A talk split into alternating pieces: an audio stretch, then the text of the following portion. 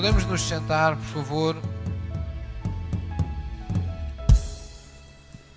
Deus ama corações sinceros, corações que se aproximam verdadeiramente porque o querem conhecer, porque desejam mais dele.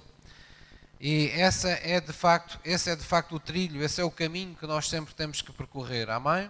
O louvor pode descer também, acompanhar-nos no lugar. Nós hoje vamos falar sobre o caminho para o milagre. E, e vamos falar nesta, vamos trazer esta palavra uh, a este, esta, este culto na presença de Deus, porque a vontade de Deus é nos dar uma vida extraordinária, de acordo com as Escrituras, é isso que a Bíblia diz. Uma vida extraordinária significa uma vida presenteada permanentemente, não é, pela glória de Deus. A Bíblia diz que neste mundo não havia um justo, nenhum sequer, porque todos pecaram, todos estavam numa posição incorreta, todos estavam separados de Deus, destituídos da glória de Deus. Então Jesus veio, e diz a Bíblia que ele veio para ser a expressão dessa glória de Deus para nós, e ele veio trazer-nos o céu, ele veio abrir-nos a porta. A Bíblia diz que ele veio ser a porta, ele próprio disse: Eu sou o caminho, não é? Eu sou a verdade, eu sou a vida que vocês necessitam, que o Pai tem para vocês. Então, nós hoje, nesta vida que temos neste mundo, cada vez mais, uh, digamos assim, uh, cada vez mais uh, angustiante, não é? Nós vivemos num mundo que, que, percebemos todos os dias que não está a melhorar nem, nem por isso, não é? Desde as alterações climáticas à volatilidade da, das economias, não é? No outro tempo as pessoas estudavam e diziam, bem, agora terminou este ciclo, agora vai começar este ciclo económico. Hoje em dia já ninguém sabe muito bem o que são ciclos. Os governantes ah, parece que de repente deixaram de saber governar, porque na verdade nós sentimos falta de pessoas que tenham visão, que vejam mais longe. Mas como é que eles vão ver mais longe se eles não contam com a companhia de Deus? Como é que eles vão ver mais longe se todos os dias este mundo está em permanente convulsão e cada vez as pessoas entendem menos o que sucede ao planeta e à vida das pessoas.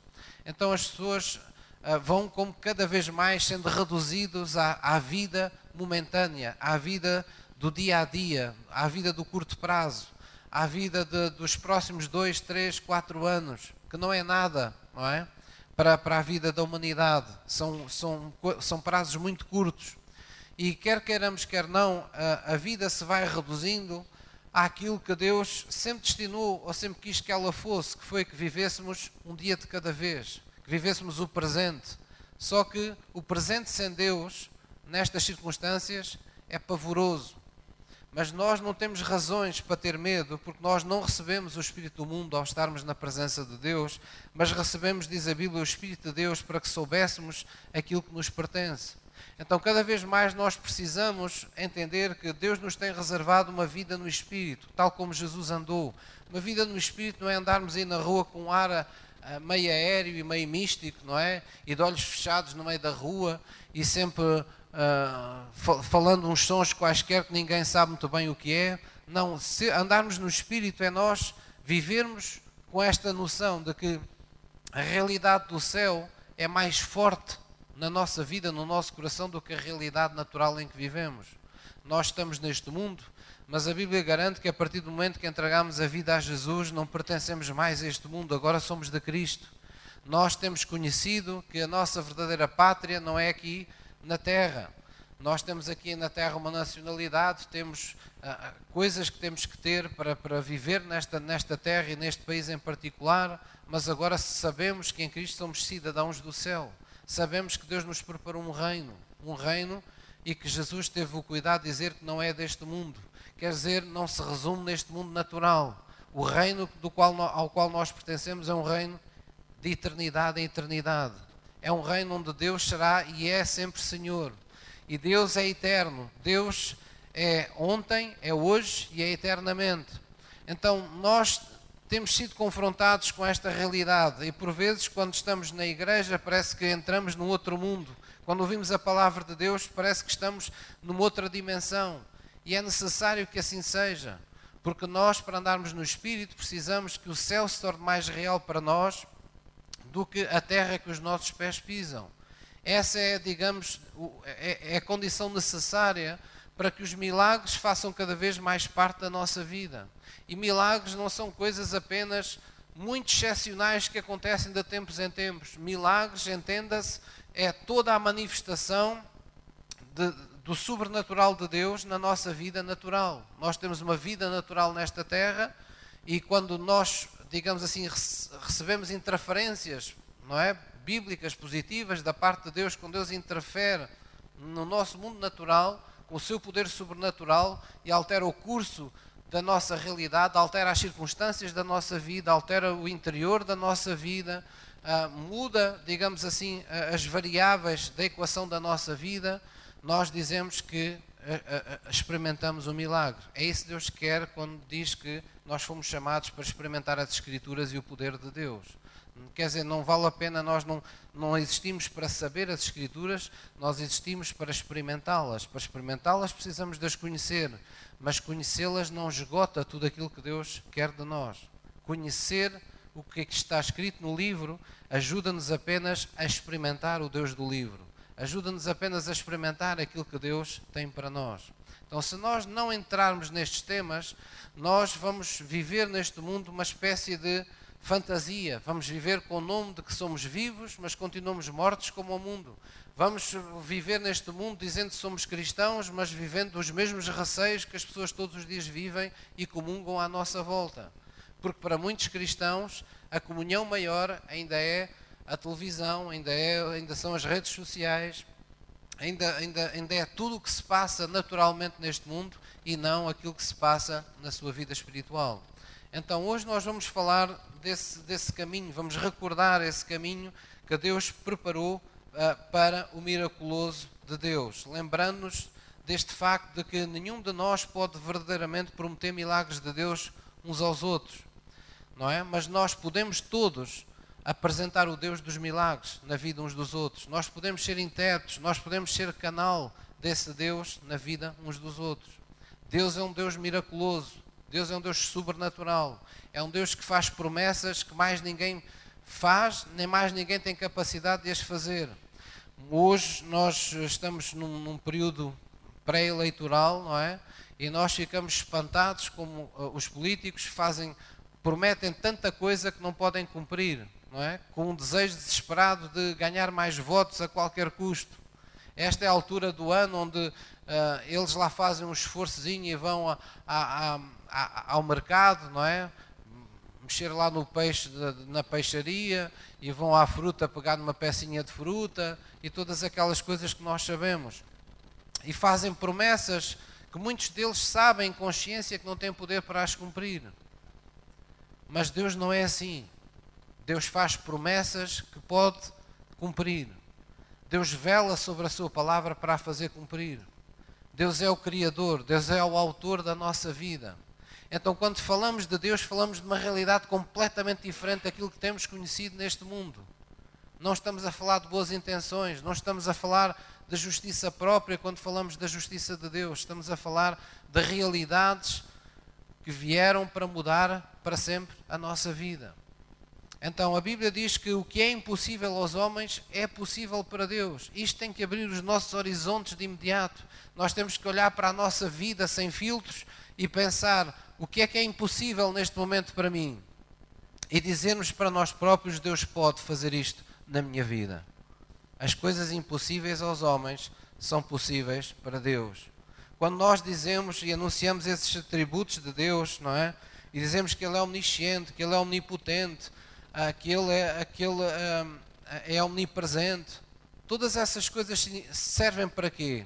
Não é apenas para sabermos o que elas significam, é para nós na verdade, aceitarmos, admitirmos, querermos que Ele é esse Deus que promete ser para nós, que Ele sabe todas as coisas acerca da nossa vida, que não há nenhum lugar neste mundo onde Ele não nos possa, não possa estar connosco e não nos possa ajudar, que não há circunstância nenhuma nesta vida o seu, cujo o seu poder não possa transformar. E por isso Ele faz promessas únicas que mais ninguém pode fazer. Ele diz que todas as coisas dão de contribuir juntamente para o bem daqueles que amam a Deus. Porque Deus sabe que tem poder sobre o nosso futuro.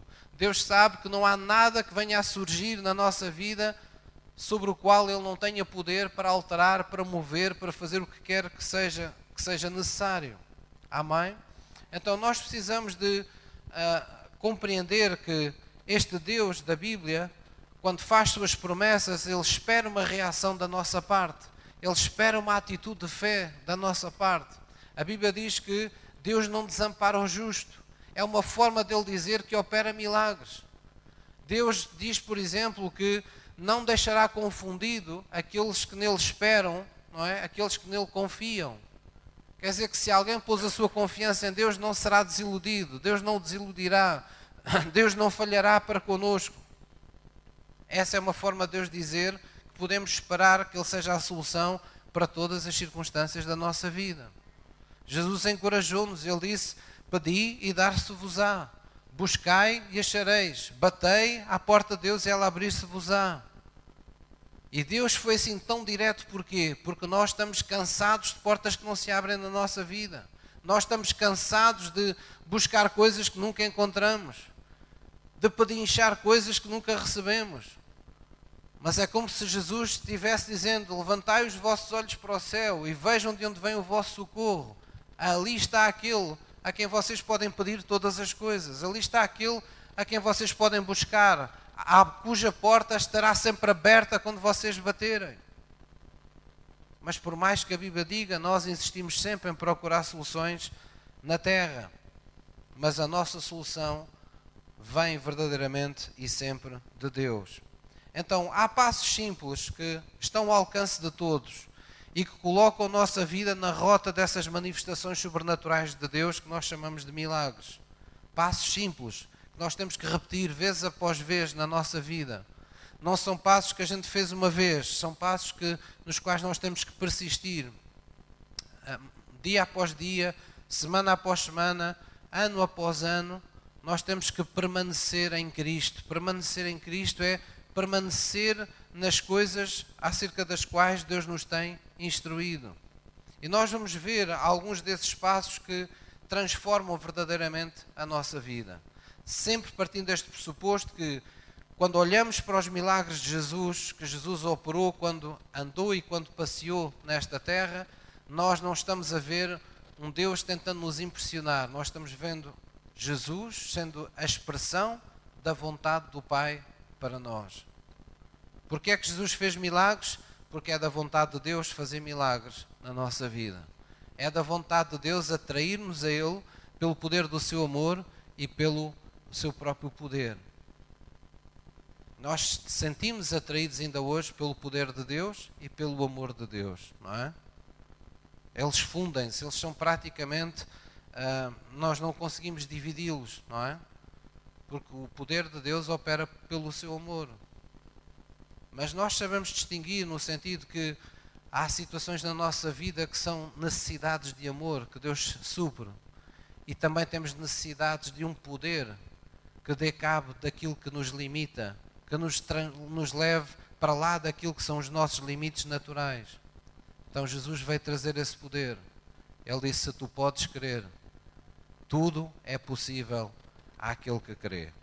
Amém? Então vamos ver esses passos simples que todos nós podemos dar e que devemos dar para estarmos no caminho, na rota desses milagres que Deus tem para nós. Vamos abrir em Romanos 8, Romanos 8, versículo 31. Romanos 8, versículo 31.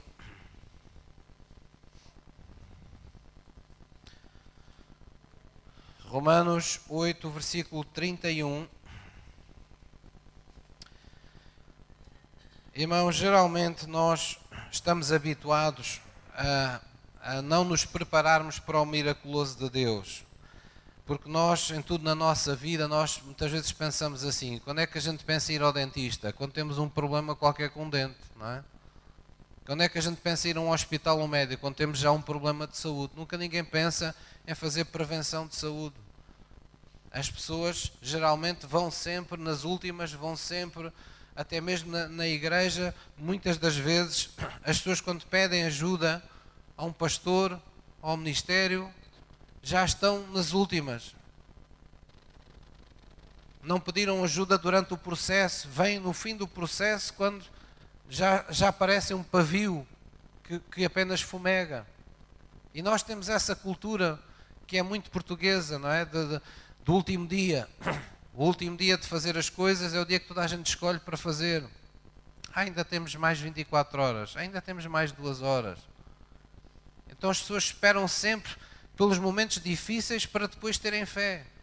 Mas a vida com Cristo é uma vida de construção. Nós não nos devemos preparar para os milagres só quando precisamos deles. Nós temos que viver no, na rota dos milagres, nós temos que viver no caminho onde eles se tornam naturais para aqueles que estão na presença de Deus. É isso que nós estamos a ver hoje. Se estivermos na iminência da necessidade do milagre, tudo bem, Deus não chegará atrasado à nossa vida. Mas se a nossa vida está mais ou menos organizada e nós não sentimos uma profunda necessidade do miraculoso de Deus neste momento presente, não menospreze esta palavra. Porque você não sabe se amanhã mesmo não vai precisar de um milagre na sua vida. Então, Romanos 8, versículo 31 nos diz isto: Que diremos, pois, estas coisas? Se Deus é por nós, quem será contra nós? Versículo 33 diz: Quem tentará acusação contra os escolhidos de Deus? É Deus quem os justifica. Quem é que condena? É Cristo quem morreu, ou antes quem ressuscitou dentre os mortos, o qual está à direita de Deus e também intercede por nós. Quem é que nos vai separar do amor de Cristo? E depois escreve uma série de coisas que nos podem, de alguma forma, comprometer, nos podem afligir, nos podem tentar separar do amor de Cristo.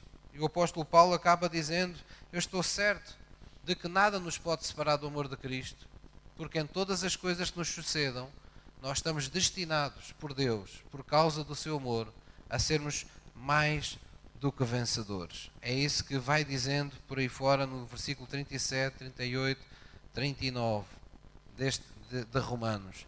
Isto para vos falar o quê? No primeiro passo que todos nós temos sempre que dar para nos colocar na, na, na, na rota do miraculoso de Deus, que é coloque-se numa posição reta perante Deus. Para que Deus opere na nossa vida verdadeiramente, com consistência, nós temos que procurar estar sempre numa posição reta aos olhos de Deus. Chama-se isso viver na justiça na justiça de Deus. As promessas de Deus foram criadas para o justo. Deus criou as suas promessas, Deus fez promessas para o justo. Sabemos que há promessas, não é? De, para, os, para, para que as pessoas sejam salvas, mas eu quero dizer, a generalidade das coisas que Deus promete como bênção é para aqueles que são justos.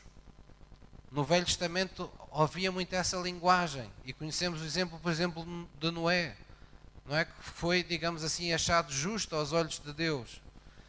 Deus continua a ter muitos Noés na terra, a querer ter muitos Noés na terra. Mas quem é que é justo hoje?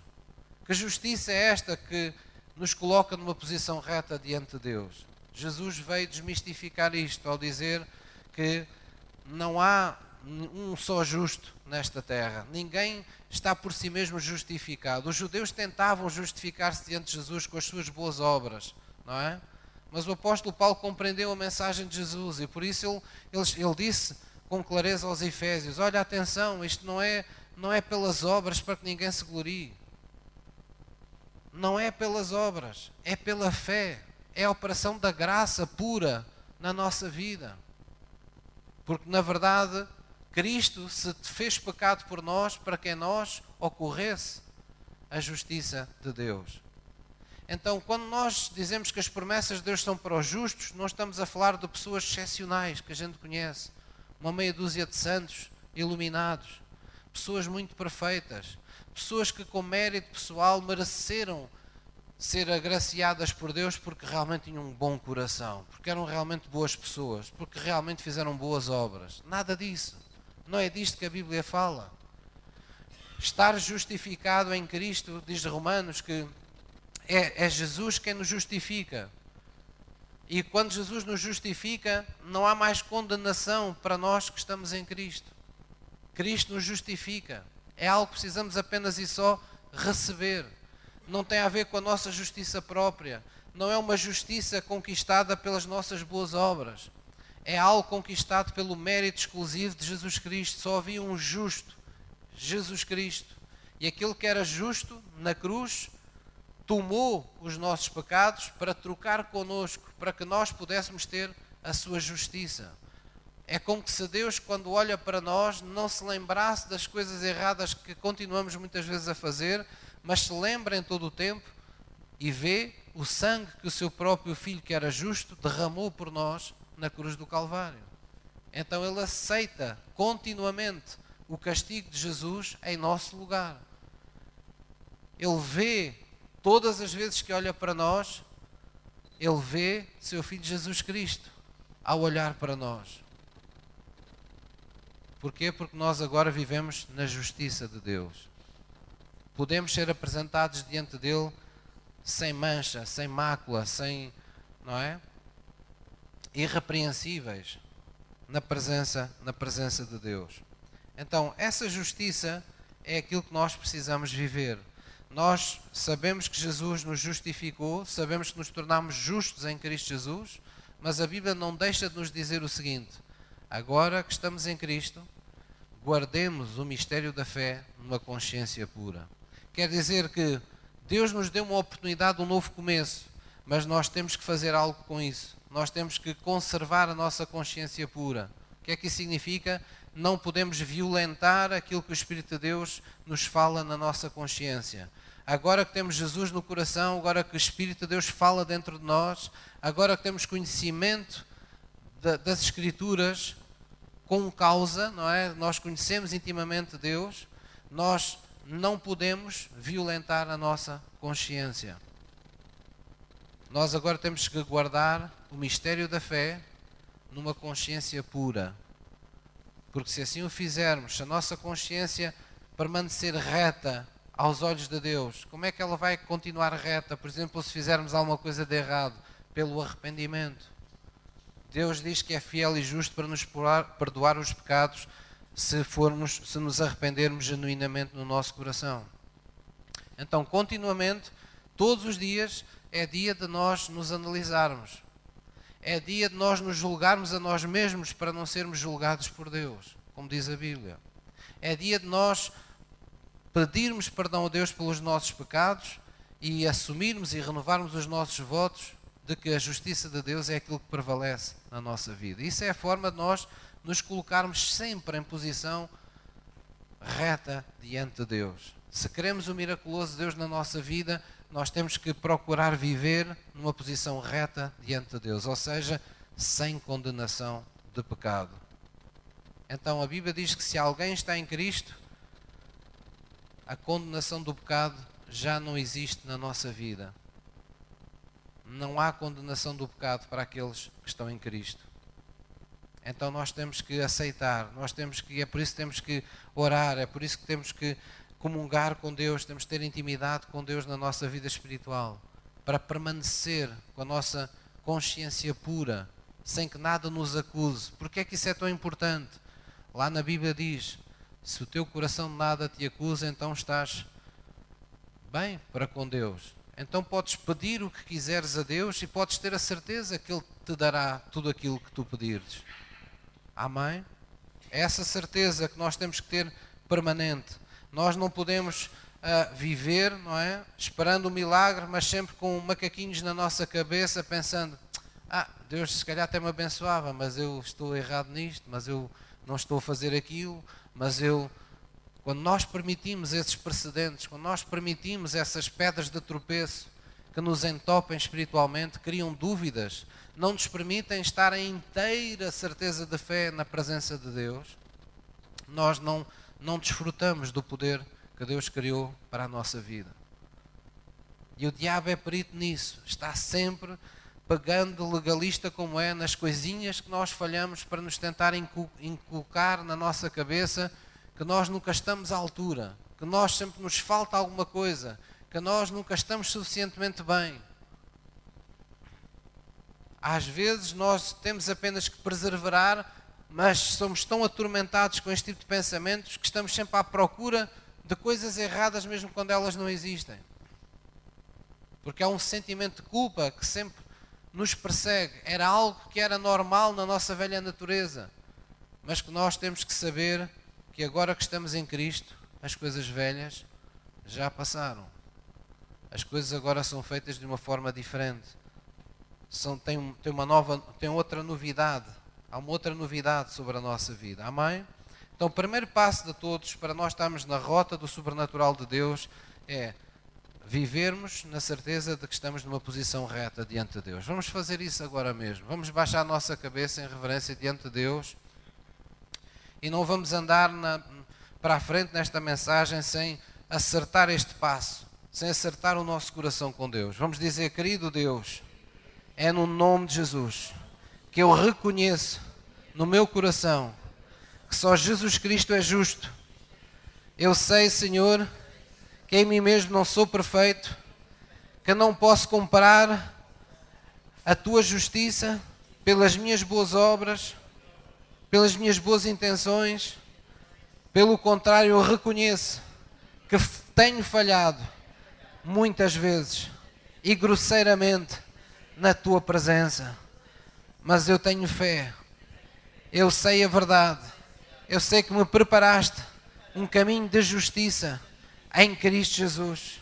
Eu sei que Jesus já pagou o preço de todo o pecado em minha vida, para que sobre a minha vida não prevaleça nenhum tipo de condenação por qualquer pecado que eu tenha cometido, em um nome de Jesus. Senhor, eu me arrependo, eu renuncio a todo e qualquer envolvimento com qualquer prática que não esteja de acordo com a tua vontade e eu aceito o teu perdão que tu prometes na tua palavra àqueles que se arrependem.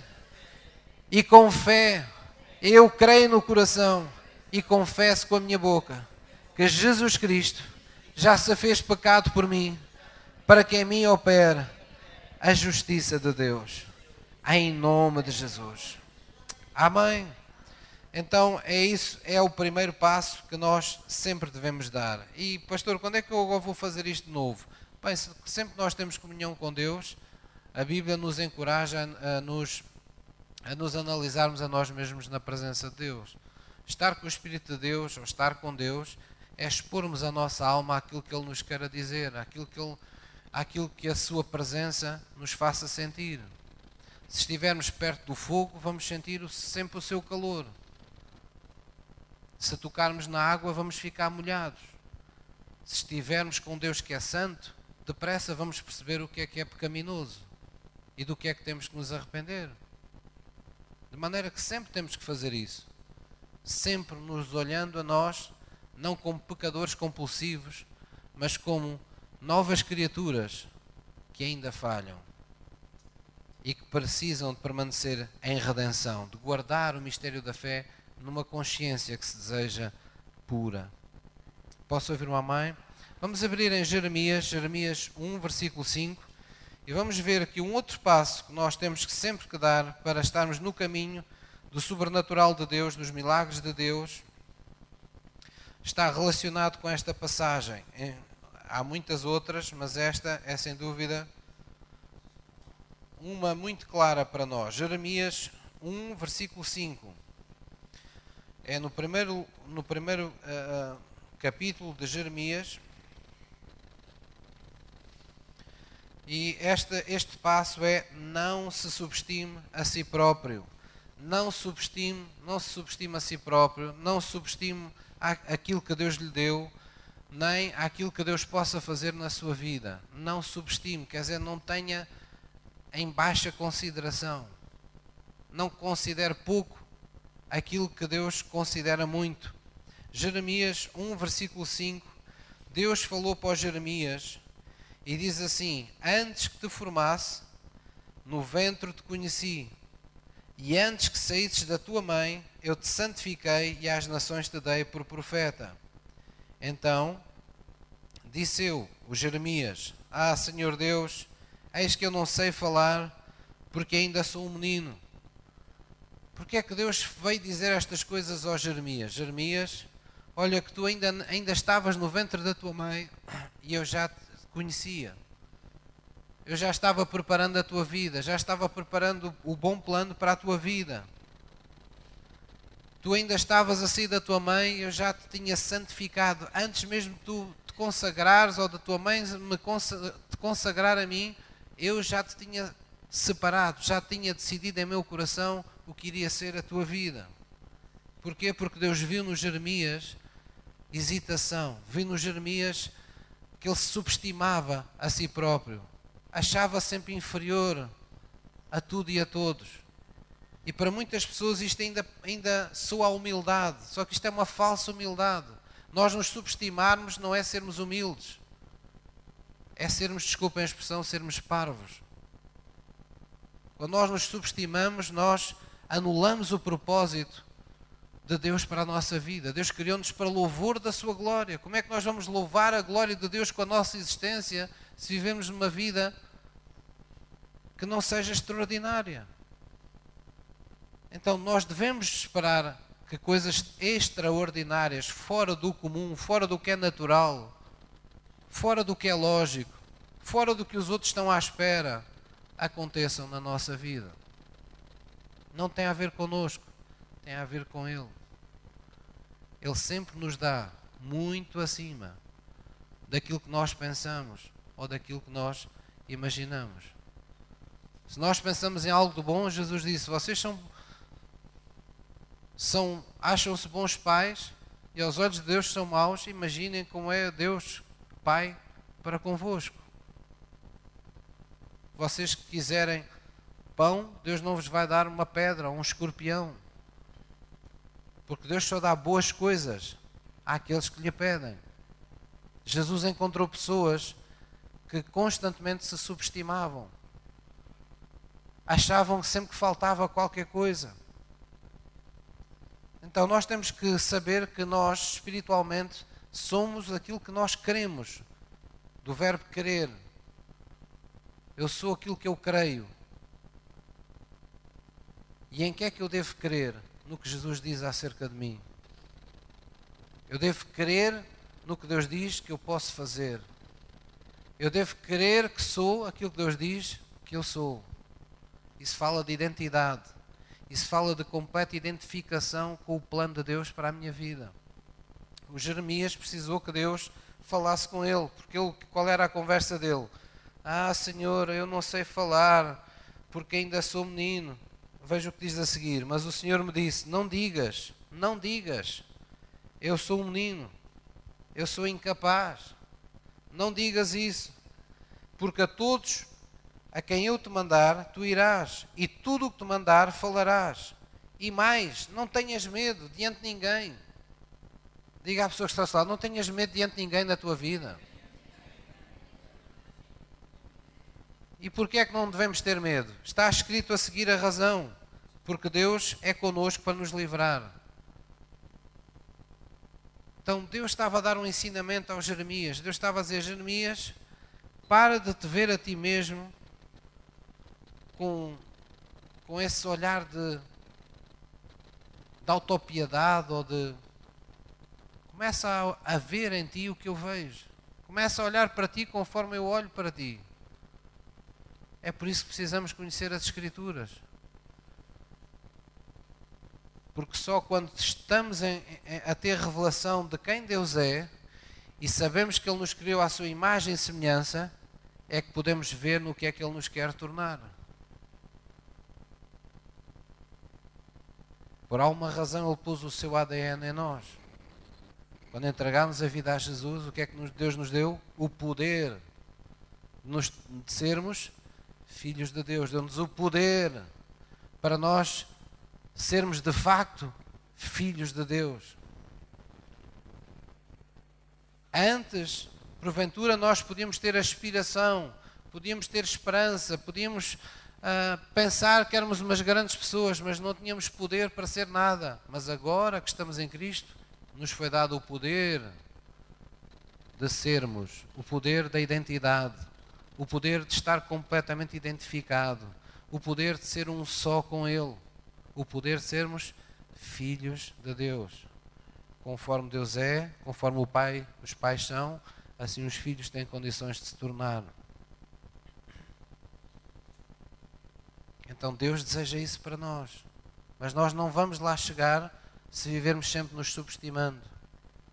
E tantas vezes isso acontece, irmãos. Tantas. Tenho visto tanto cristão assim.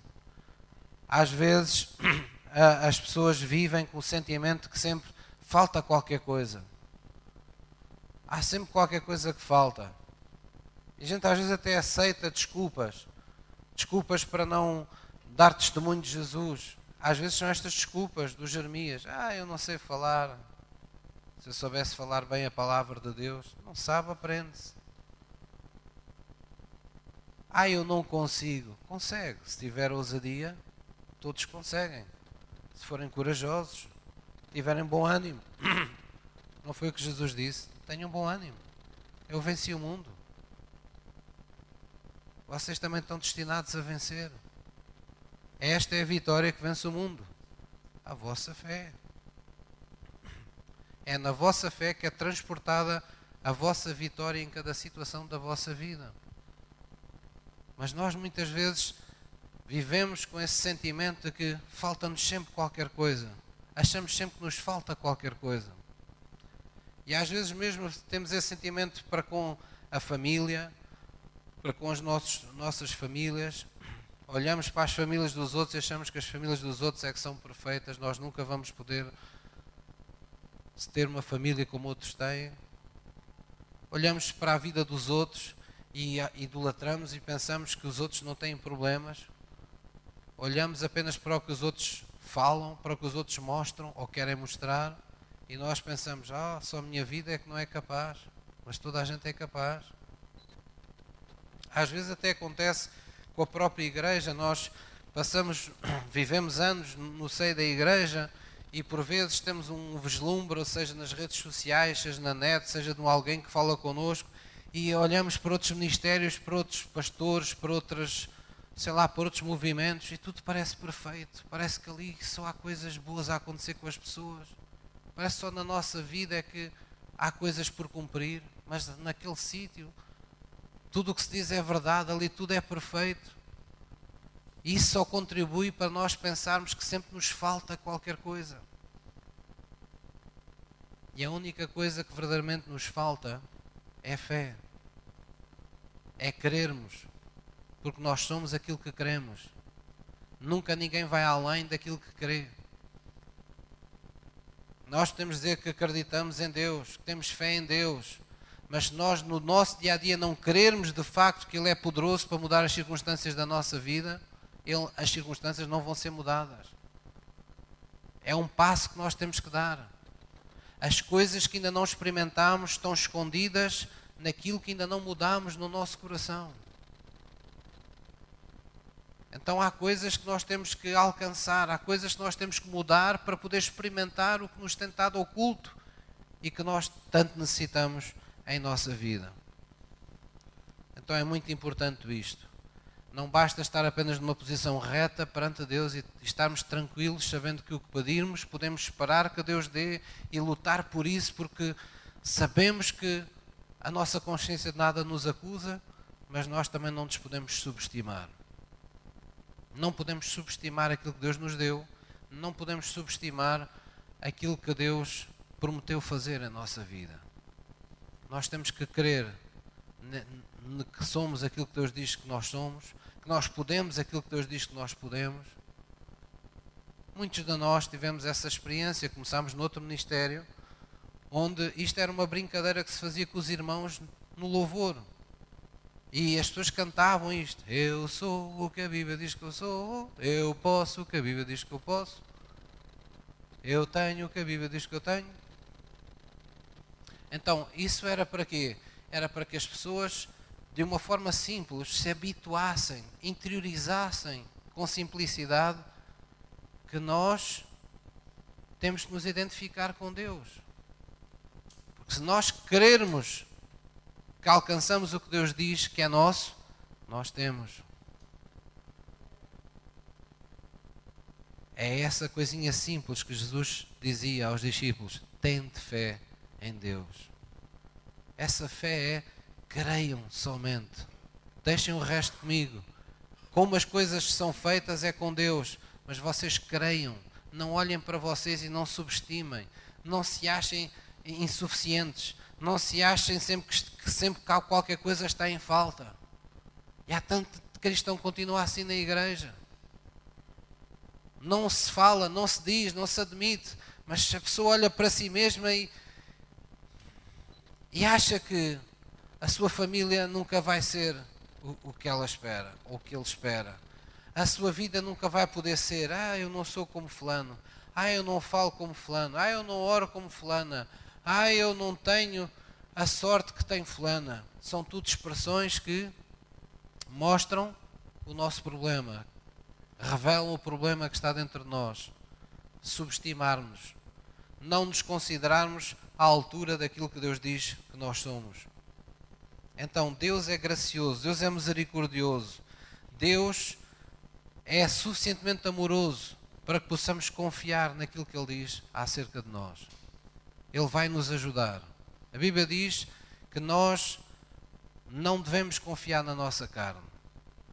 Todas as pessoas que subestimam estão confiando na sua carne. Têm mais confiança no que as suas emoções, no que a sua alma, no que a sua vida no mundo lhes diz, do que aquilo que Deus diz. O apóstolo Paulo dizia: Não confiamos na carne. Não vamos confiar na carne se queremos andar no Espírito. Vamos confiar no Espírito de Deus. Vamos confiar que Ele de facto vai, tra vai transformar-nos à imagem de tudo aquilo que Deus, que Deus promete. Amém? Então vamos baixar a nossa cabeça em reverência diante de Deus e vamos orar isso na presença de Deus. Vamos dizer juntos, querido Deus, eu te agradeço pela minha identidade que me deste em Cristo Jesus. Pois hoje eu sei que sou aquilo que tu dizes, uma nova criatura, um filho de Deus, nasci de ti para vencer este mundo e em todas as coisas.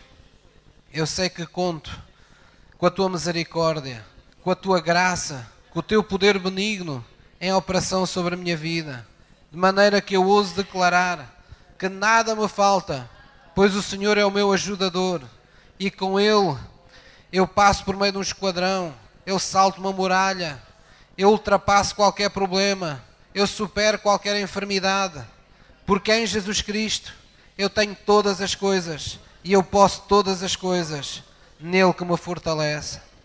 Em nome de Jesus. Amém. Glória a Jesus por isso. Vamos abrir em 1 aos Coríntios, 1 aos Coríntios 2, versículo 12. Vamos ver mais um, um outro passo simples, são poucos passos, mas é importante retê-los no coração estarmos numa posição reta perante Deus, assegurarmos que estamos numa posição reta diante de Deus, não é? Isto é, é das coisas mais ensinadas um pouco por todo o mundo evangélico, nas, naqueles que verdadeiramente têm, uh, têm, têm ajudado a igreja a prosseguir, não é? Uh, é o colocarmos, é, é a velha expressão de colocarmos em posição de sermos abençoados, colocarmos numa posição reta perante Deus, para que o que Deus promete possa estar sobre a nossa vida por causa da justiça de Cristo. Já vimos que não nos devemos subestimar, mas devemos nos identificar, devemos crescer na nossa identidade em Cristo, saber quem somos em Cristo, assumirmos aquilo que podemos por causa do que Deus diz que nós podemos. E nós vamos ver agora que não devemos aceitar o veneno do medo na nossa vida. Não aceite o medo na sua vida. Diga lá à pessoa que está ao seu lado: não aceites o medo na tua vida. Vamos ver em 1 de Coríntios, 1 de Coríntios 2, versículo 12. 1 de Coríntios 2, versículo 12. E diz assim a palavra de Deus, vamos ler juntos, mas nós, está a falar dos que estão em Cristo, não é? Está a falar da, da nossa vida, nós não recebemos o Espírito do mundo, mas o Espírito que provém de Deus, para que pudéssemos conhecer, experimentar o que nos é dado gratuitamente por Deus. Este conhecer na Bíblia, a palavra que é utilizada na, na tradução aqui, muitas vezes para conhecer, para muitas pessoas isto fica no capítulo da mente. Ah, conhecer é ter conhecimento. Não, este conhecer, que muitas vezes é traduzido na Bíblia, é experimentar é a mesma palavra onde Jesus diz não é, que quando disse aos judeus: Vós errais porque não conheceis as Escrituras nem o poder de Deus. Esse conhecer é não experimenteis. Vocês não, não, não estão experimentando, é o conhecer de experimentar. E aqui Deus está-nos a dizer o mesmo. Nos diz: Nós não recebemos o Espírito do mundo agora que estamos em Cristo, para termos medo. Nós recebemos o Espírito que provém de Deus para que pudéssemos conhecer, para que pudéssemos experimentar o que nos é dado gratuitamente por Deus, pela graça de Deus. Amém? Então, vamos abrir em, em 2 de Timóteo, 2 de Timóteo 1,7. Irmãos, o medo é das, dos principais obstáculos à sua fé. É tão famosa aquela simples expressão de Jesus: Não creias, não temas, mas crê somente. Lembram-se de Jairo? Jesus disse: Jairo, não temas, não deixe entrar o medo, crê somente. O medo, quando entra na nossa vida, ele ocupa o lugar da fé.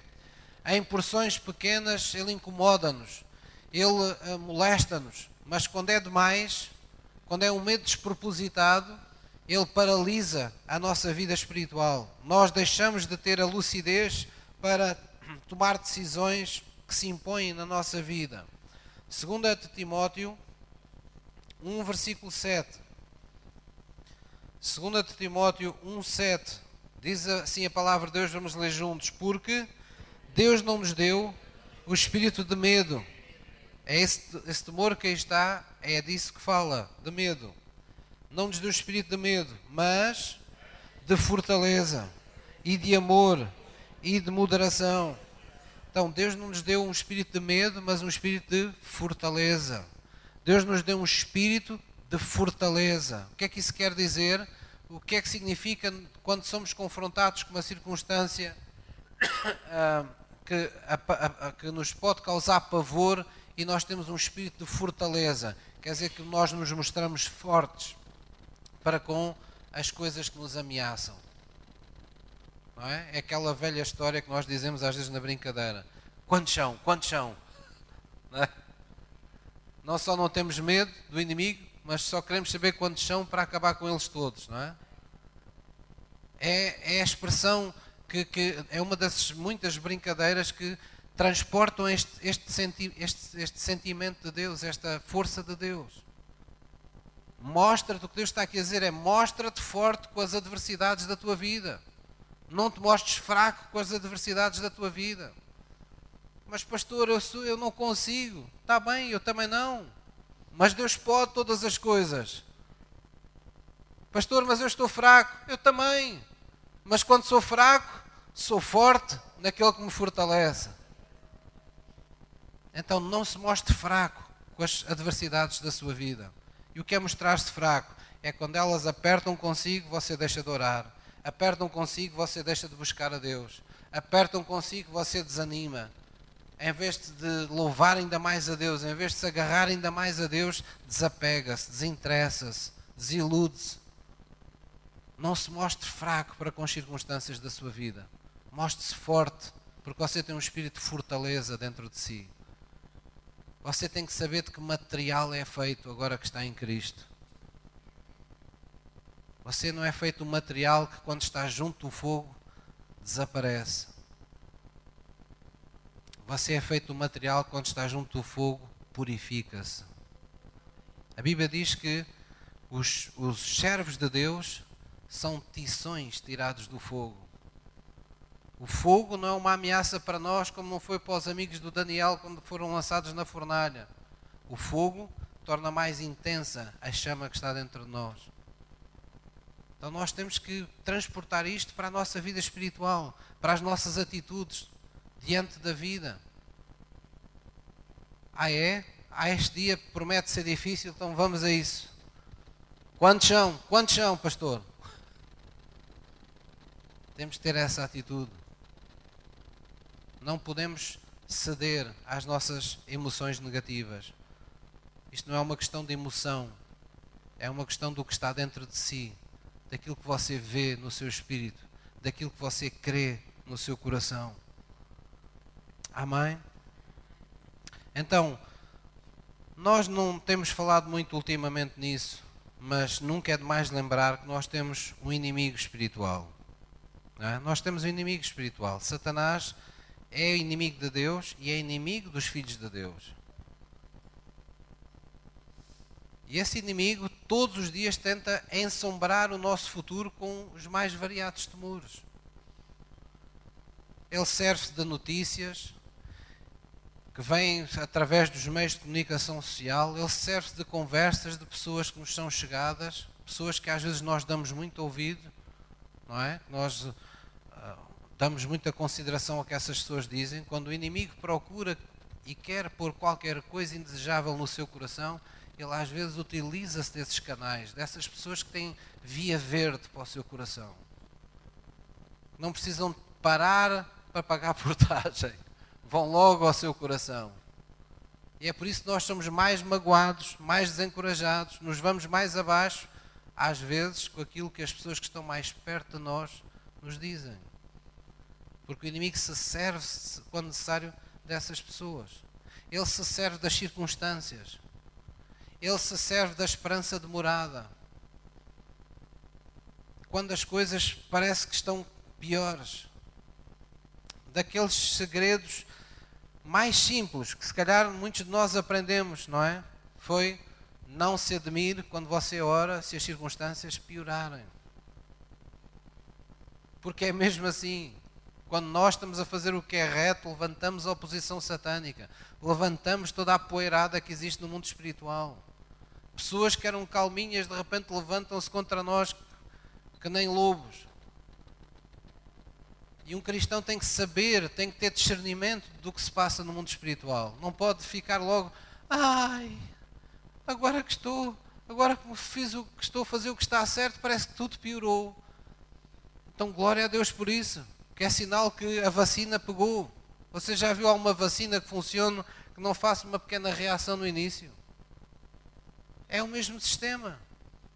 Quando somos vacinados por Deus, há ali um momento, não é? Se se for, por exemplo, vacinada, sei lá, contra uma gripe ou, ou contra seja o que for, uma pneumonia, o que for, às vezes as pessoas ficam constipadas ali durante os primeiros tempos, às vezes até ficam com uma febrezinha assim momentânea. A pessoa até dizia, poxa, fui eu me vacinar para agora ter febre, fui-me vacinar para agora. Faz parte do processo, faz parte da, do, da ativação da vacina. Quando você dá um tiro e acerta no inimigo, o inimigo vai repostar. Mas se você dá tiros, tiros e não acontece nada, aí é que deve desconfiar que há qualquer coisa. há qualquer coisa que não está a acontecer certo. Então nós devemos esperar a oposição. Porque a Bíblia diz que Satanás, enquanto tiver oportunidade, vai tentar afastar-nos de Deus, vai tentar roubar-nos a esperança que há no nosso coração. Ele vai sempre pintar os piores cenários para as, para as coisas que você deseja que Deus faça na sua vida. E é você que tem que decidir em que é que vai acreditar. O que é que vai deixar prevalecer na sua mente, nos seus pensamentos. Você é que tem que decidir que quarta dimensão é que vai fazer, não é? na sua mente, se com as coisas boas, se com as coisas más que ele sugere à sua mente. Pastor, mas o diabo não tem poder na vida do cristão. O único poder que o diabo tem é naquilo em que você entrar em acordo com ele. Lembram-se, o mundo jaz no maligno, está nele, mas nós não jazemos no maligno. Nós estamos em Cristo. Nós estamos debaixo da graça do nosso Senhor Jesus Cristo. Nós somos terra santa. O Espírito de Deus é penhor. Nós estamos selados. Ninguém pode tocar no que é de Deus. Ninguém pode roubar o que é de Deus. Mas nós nos pomos a jeito quando não fazemos a palavra. Nós nos pomos a jeito quando verdadeiramente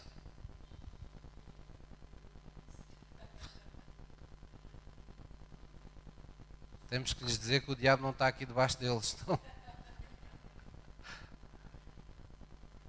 Olha lá que a placa é boa. É? Irmãos, não, não, vamos voltando à, à mensagem. O diabo só tem poder na vida do cristão naquilo em que nós entramos em acordo com ele. Nós só quando entramos em acordo com ele é que lhe damos poder para operar na nossa vida. E o que é entrar em acordo com ele? É reagirmos ao que ele nos faz com desânimo.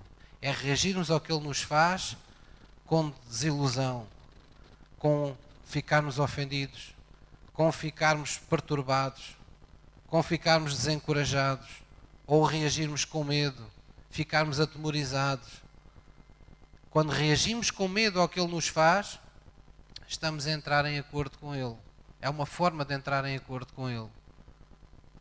Porque nós recebemos um espírito de fortaleza. Não temos que estar mais em temor. Não recebemos o espírito do mundo. Há um espírito superior.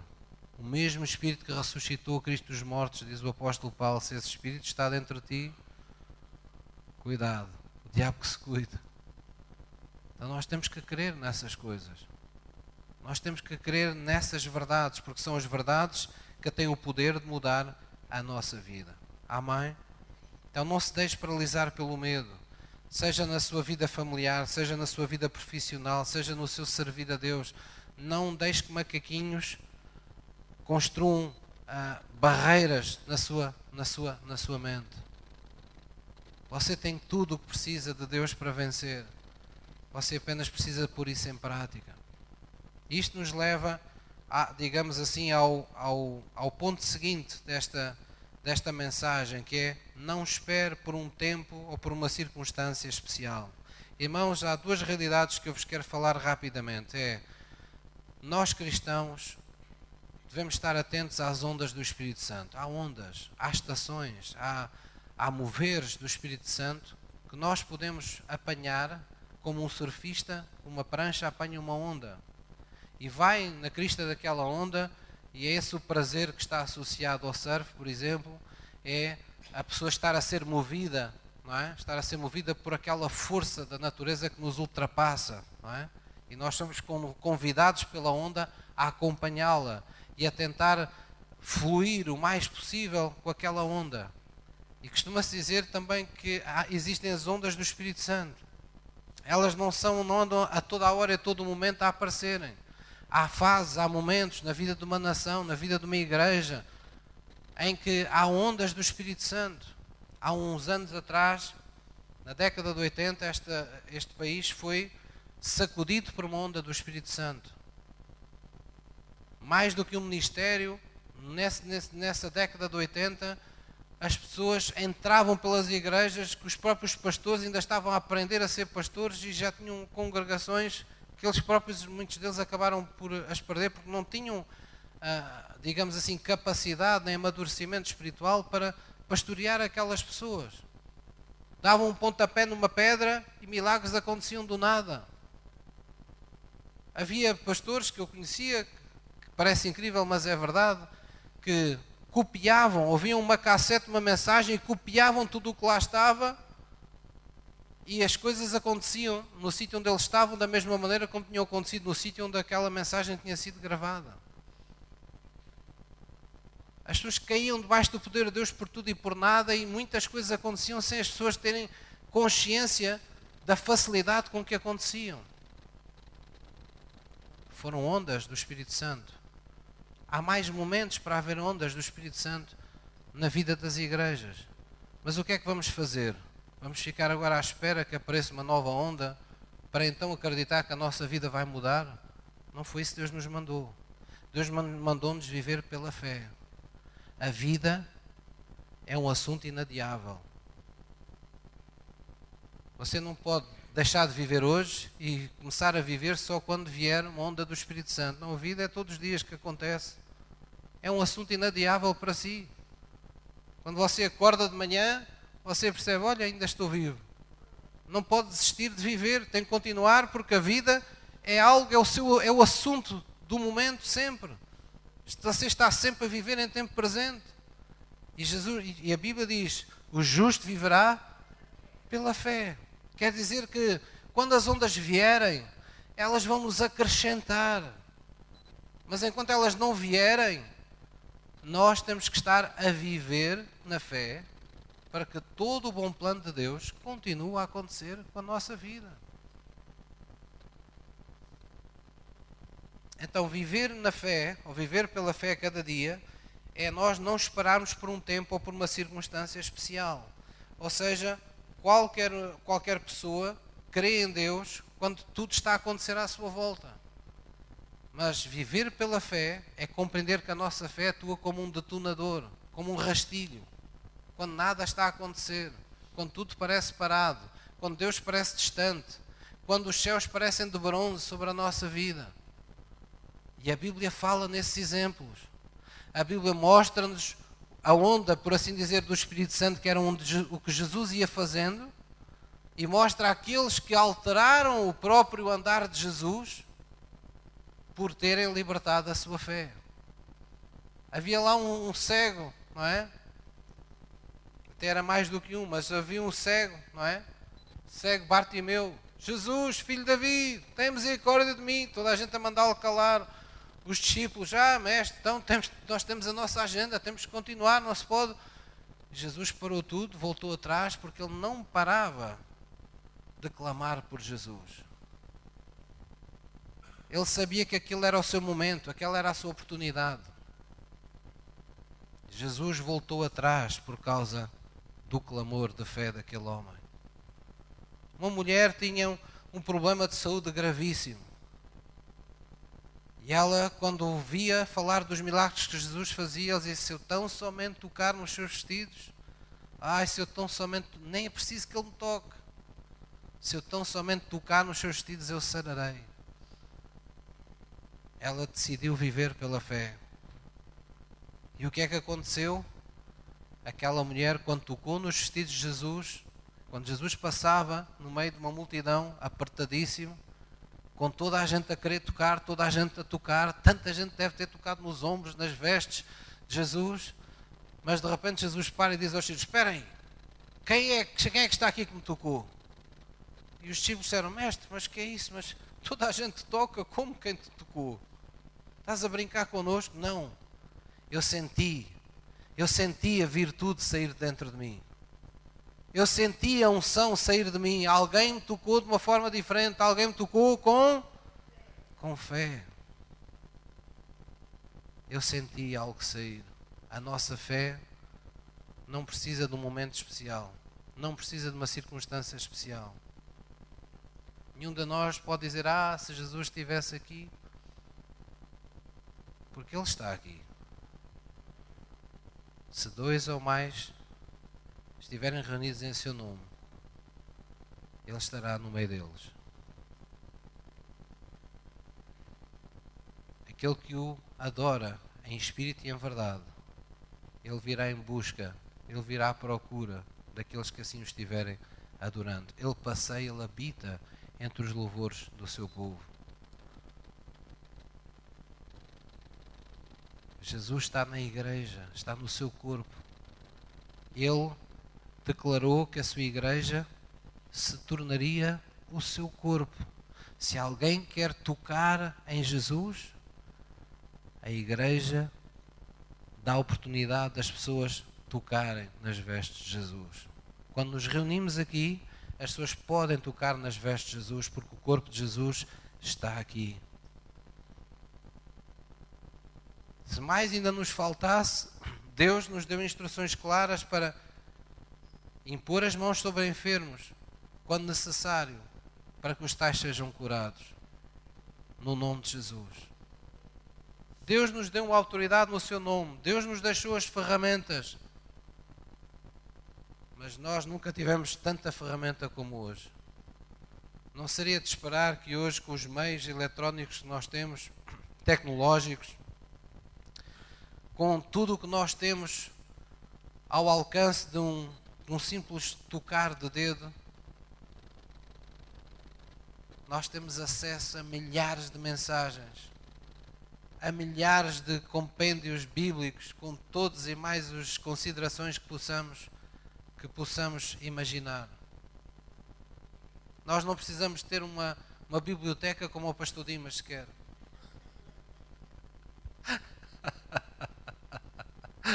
É? Nós vamos à internet e está lá a biblioteca toda dele. Não é? E mais ainda, mais o que ele não comprou também lá está. O que é que eu quero dizer com isto? Com tudo o que nós temos hoje, por, porquê que não está a acontecer mais com os cristãos hoje do que aconteceu com aqueles que só tinham uma página da Bíblia com eles? Daqueles que nem uma Bíblia tinham para ler, porque ela ainda estava a ser feita, ainda estava a ser compilada. Porque tudo permanece como ao princípio. Uma só coisa nos é necessária. E Maria escolheu a melhor parte: estar aos pés de Jesus. Irmãos, a palavra de Deus, eu não lhe quero tirar nenhum valor, porque aqui está das maiores mensagens que você possa ouvir é sobre a palavra de Deus. A palavra é tudo para nós. Mas você nunca se esqueça que o livro existe para revelar o Deus do livro.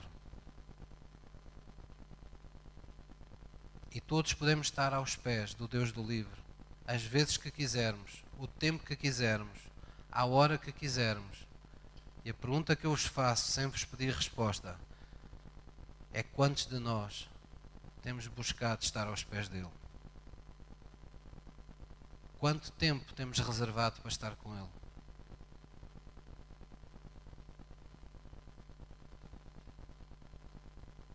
Então, não espere por um tempo, por uma circunstância especial. A sua fé pode detonar o poder de Deus na sua vida. Jesus fez esse convite. Orem, Pai nosso que estás nos céus, santificado seja o teu nome, venha a nós o vosso, o vosso reino. Venha a nós o vosso reino. Jesus nos pede para fazermos o convite a Deus para trazer o reino, para, para vir a nós, para o céu vir à nossa vida. E nós temos o rastilho, nós podemos acender o rastilho para que o poder de Deus aconteça na nossa vida. E esse rastilho é a nossa fé. Amém? Então, mova-se em fé nesta manhã. Amém? Eu vou-vos ler uma passagem que está aqui em Marcos 9, 23, enquanto o louvor sobe. Marcos 9, versículo 23.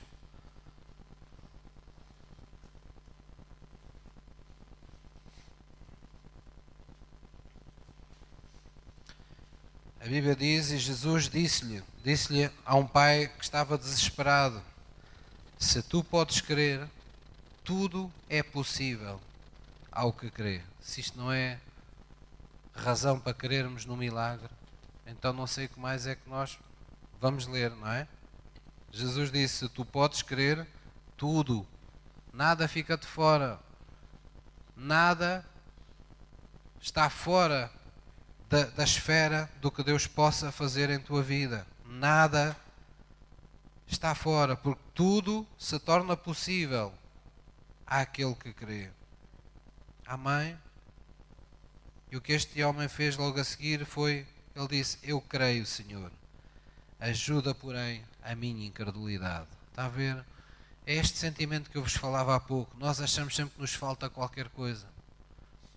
Ah, eu creio, mas, Senhor, eu creio, mas ajuda a minha incredulidade. Se Deus fosse um Deus complicado, não é? Dizer, então, mas como é que é? Crês ou duvidas? Não, Jesus sabia o que ali estava à sua frente. E em muitos momentos da nossa vida, Deus nos tem permitido experimentar o seu poder apenas quando nós dizemos a primeira parte: Senhor, eu creio. Quando ainda há restícios de incredulidade na nossa vida. Vamos hoje nos apresentar diante dele. Hoje nós vamos tomar Santa Ceia. E Santa Ceia é das cerimónias mais poderosas que nós podemos tomar, nós podemos, ah, digamos assim, fruir na presença de Deus. Ela não é uma, uma mera celebração religiosa, não é uma, uma coisa, um ritual que nós temos que fazer todos os meses. Ela é uma mais do que uma lembrança constante, é mais do que uma lembrança constante da aliança que temos com Deus. Ele é um conhecer, um experimentar de Deus permanente. Um dia eu estava numa reunião como esta e tinha dado uma mensagem muito parecida acerca do miraculoso de Deus e dei um testemunho, o testemunho na altura do meu pai, de como ele, de como ele tinha recebido cura para a sua vista. E esse culto terminou com uma, com, com uma santa ceia. E quando acabou a santa ceia, uma senhora começou aos gritos no, no final da sala, com os óculos na mão, veio para a frente. E eu percebi que algo tinha acontecido. Então ela, emocionada, explicou: Pastor, eu estou a ver, eu, eu tinha os óculos e quando, quando olhei vi tudo desfocado. Eu pensei: Mas o que é que se passa? Quando tirei os óculos estava a ver tudo bem, como se eu tivesse os óculos. Eu sei que Deus fez o um milagre. Então ela explicou mais uma vez: quando o pastor estava a falar no exemplo do seu pai, eu pedi a Deus Senhor, se tu fizeste aquilo com o pai do pastor, tu também podes fazer com a minha vista hoje. Eu quero ser curada hoje, quando tomar a Santa Ceia. E Deus curou aquela mulher quando tomou a Santa Ceia. Há muitas pessoas que foram curadas a dormir, outras foram curadas com imposição de mãos, outros foram curados durante o louvor ou durante uma adoração, outros foram curados com uma palavra profética, outros foram curados numa oração. Mas aquela mulher foi curada no momento da Santa Ceia. O que é que isso significa? Que todos os momentos são válidos quando Deus está presente para nos curar. Que todos os momentos espirituais em que nós libertamos a nossa fé são momentos válidos quando Deus vê no nosso coração aquilo que viu no coração daquela mulher que dizia: Se eu tão somente tocar nos seus vestidos, eu sararei. Nós libertamos essa unção de Deus para nós. O Espírito de Deus é atraído a um coração com fé. Amém? Então hoje o meu desafio é esse. Se você está aqui hoje e está necessita desesperadamente de um seja um livramento, seja uma cura, seja um algo que tem estado bloqueado na sua vida e você sabe que só Deus pode fazer isso porque isso está dentro da categoria de um milagre. Humanamente falando, você não tem capacidade, você não pode, não, não, não crê que chega lá sozinho. Mas você hoje ouviu dizer que Deus é um operador de milagres. Você hoje ouviu alguém que Deus escolheu para vir diante de si dizer-lhe se você estiver numa posição reta diante de Deus, e já que oramos para que você esteja, tudo o que você pedir receberá do Senhor. Hoje você já se apercebeu não é a altura de subestimar, não é a altura de pensar na sua incredulidade, não é a altura de pensar nas coisas que correram mal na sua vida, não é a altura de procurar as misérias da sua vida, não é a altura sequer de ter medo aceitando cenários que Deus não tem para a sua vida. É a altura simplesmente de você libertar a sua fé. Porque aquele que vive pela fé, come da sua fé. Jesus disse: Esta é a vitória que vence o mundo. Tudo o que é nascido de Deus vence o mundo. E esta é a vitória com a qual tu vences o mundo, a tua fé. Então creia somente nesta manhã. Amém? Não é por causa de mim, não é por causa da igreja, não é por causa da palavra, é por causa da atitude do seu coração.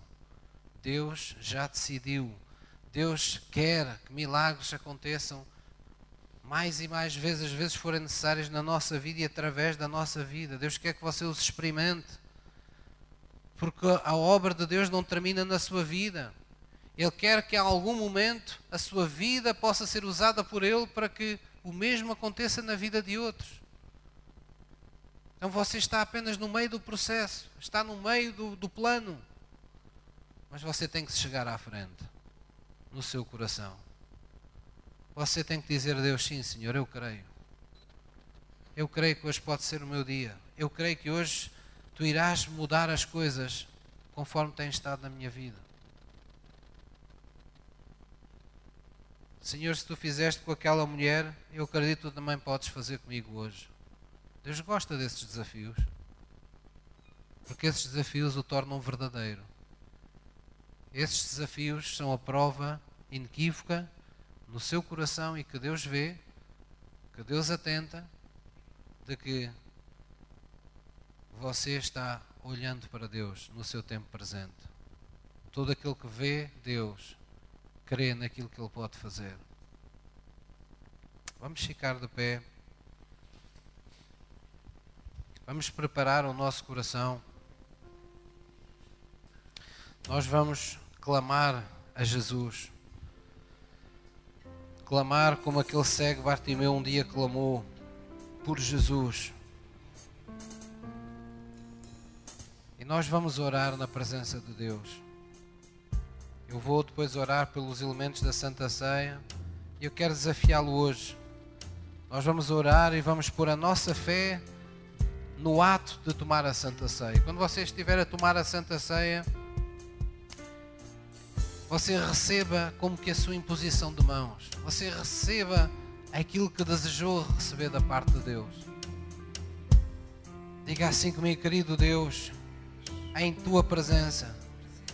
Eu me aquieto nesta manhã, na certeza, Senhor, de que em tua fé já preparaste todas as coisas para a minha vida. Senhor, é com ousadia que eu me chego diante do teu altar, que eu chego diante do teu trono, diante da tua presença, sabendo que tu curas, sabendo que tu libertas, sabendo que eu posso todas as coisas, porque tudo é possível a mim quando eu creio em ti. Eu estou aqui hoje, Senhor, ao tomar esta santa ceia, ao comungar, ao celebrar a vida de Jesus em mim. Eu sei que com Ele me darás todas as coisas nesta manhã. Baixe a sua cabeça em reverência diante de Deus. Pense naquilo que você precisa receber da parte de Deus. Se é direção, se é uma bênção maior, se é um caminho que precisa de ser aberto,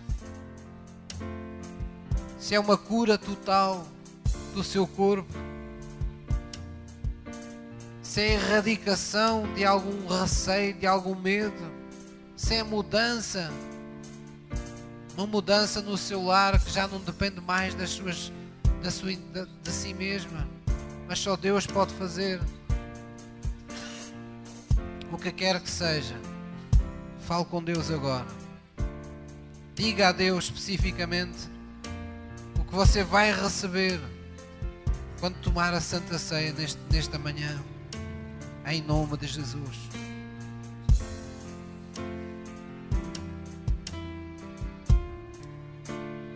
Oh, diga-o de todo o seu coração. Oh, diga a Deus, Senhor, conforme fizeste com aquela mulher que tocou nos teus vestidos. Eu acredito que tu vais fazer comigo hoje. Quando disser, começa a louvar a Deus e a clamar a Jesus com este hino connosco, com toda a igreja.